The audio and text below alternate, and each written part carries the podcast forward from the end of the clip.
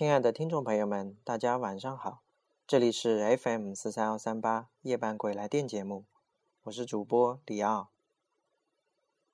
下面我们开始今晚的节目。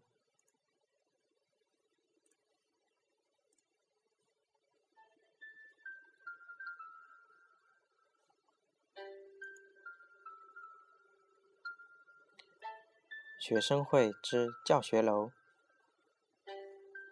我是一名高一的学生，在这个住宿制的学院里已经待了一段时间了。本人生活不大，晚上会检查所有人的寝室，所以我是每天最晚回到寝室睡觉。待的时间长了，就跟宿管老师混熟了。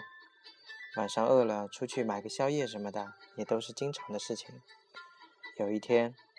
我刚刚查完寝室，发现我的手机落在了教室，于是向老师打了招呼，飞奔出去拿手机。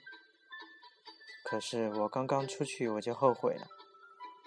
听说我们那个教室一到晚上就不能进去了，听说是阴间的通道，进去之后就会被带到其他的世界，再也出不来了。但是听说终究是听说。现在是科学的年代，谁还相信这些？我慢慢向教学楼走过去，路上一直在回头看，后来就不看了，因为听老人说晚上回头看会有鬼鬼来把你带走的。晚上温度特别低，我穿着一件羽绒服都无法抵挡蚀骨的寒冷，于是我小跑了起来，一心想着赶紧拿完手机回去睡觉。以后再也不这样了。好不容易跑到教学楼下面，推开门，眼前的一幕让我不知所措。来来往往的人影，有医生，有护士，也有看望病人的家属，非常乱。这是教学楼吗？这明明就是医院啊！怎么跑这儿来了？我自言自语道：“这个医院的温度很暖和。”于是我把外套拉开了拉链。露出了里面的白大褂。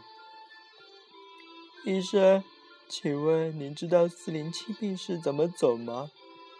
一位老奶奶问我路。呃，我一时不知道怎么回答，心想，我们的办公室不就在四零七吗？怎么成病室了？那那个要爬到四楼呢，您的身体承受得住吗？作为医生，我还是耐心的问奶奶。没事的，姑娘带我去就可以了。老奶奶要我把她带去四零七。那个奶奶，我在办公室还有点事儿，您到四楼左边第二个就是。我说道。哦，那姑娘你去忙你的吧。我刚一转身，老奶奶就不见了。我心突然慌了起来。现在我在哪里？我连忙跑向大门，发现门已经被反锁了。对了，我的手机，打电话告诉老师来救我。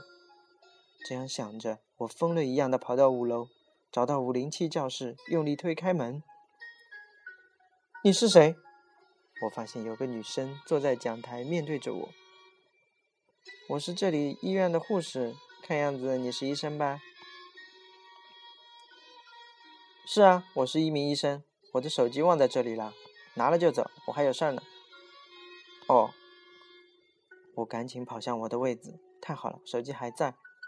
我逃一样的跑出教室，打开手机，手机上还有好几个好未接来电，都是老师的。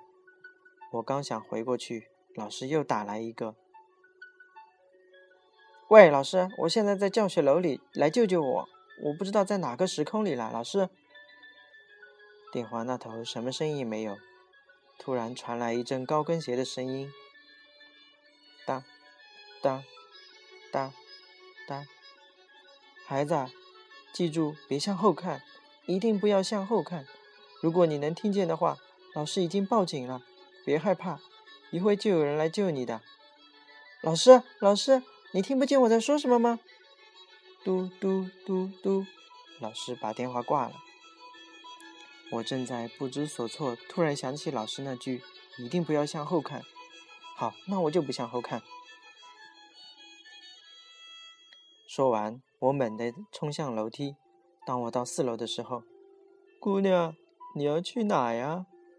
那位老奶奶站在我身后。“没什么，我现在要去忙了。”小姑娘，赶紧跑吧！这里以前是一所有名的骨关节医院，我孙女在这里工作，但是她才十九岁，就被一个大官病人糟蹋了。最后为了灭口，把我孙女杀了，尸体就在这栋楼的四楼夹缝中。小姑娘，你是个好孩子，快跑吧！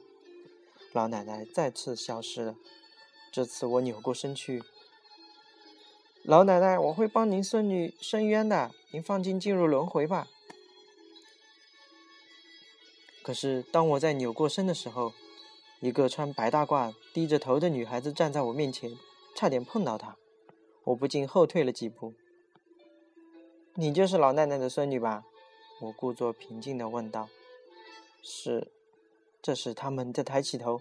虽然我见过的尸体不少，可这样的真的吓到我了。头发长了一层绿毛，一只眼球不见了，完全没有十九岁少女的样子。你是在四楼夹缝中的吧？我装作没看见。是。他又说了一个字：“妹妹，你的脸好漂亮啊，送给姐姐当脸吧。”姐姐在夹缝里好难受啊！她扑了过来，我连连后退。突然，我停住了脚步。如果这样就能让你回去轮回的话，这张面皮你拿去好了。在这种地方被那种人侵犯，你死的冤枉啊！他停住了动作，说：“你是第一个这样说的人。奶奶身体不好。”我才在医院工作，但是，但是被那种人侵犯了，又被杀掉了。奶奶替我讨回公道，又被打死了。我们都无法去轮回，因为肢体不全。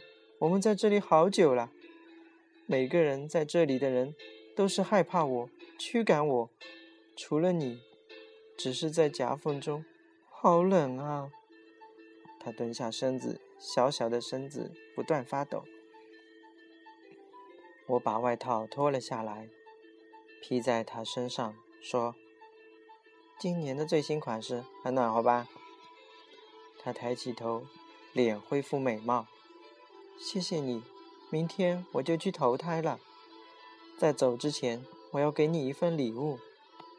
说完，他就消失了，带着外套消失了。周围的一切变得很正常。我步履蹒跚地走出教学楼，发现外面警灯闪烁。后记：同学没事吧？警察过来问我。把四楼夹缝拆了，里面有个十九岁的少女尸体！我大声喊道。校长突然过来说：“不，同学，不可能吧？怎么会有尸体呢？”眼睛中满满的威胁。大家听我说，我站到台阶上，真的有尸体，就在四楼夹缝里，拆了它，那女孩和她的奶奶就可以轮回了，不然还要出来害人的。校长，你就这么想推卸责任吗？校长说不出话来。再说，再说就取消你学生会的职务。科长说了一句话：“取消就取消。”这只能证明你们是知情的，是不是？我吼出这一句话，是不是拆了？看一下就知道了。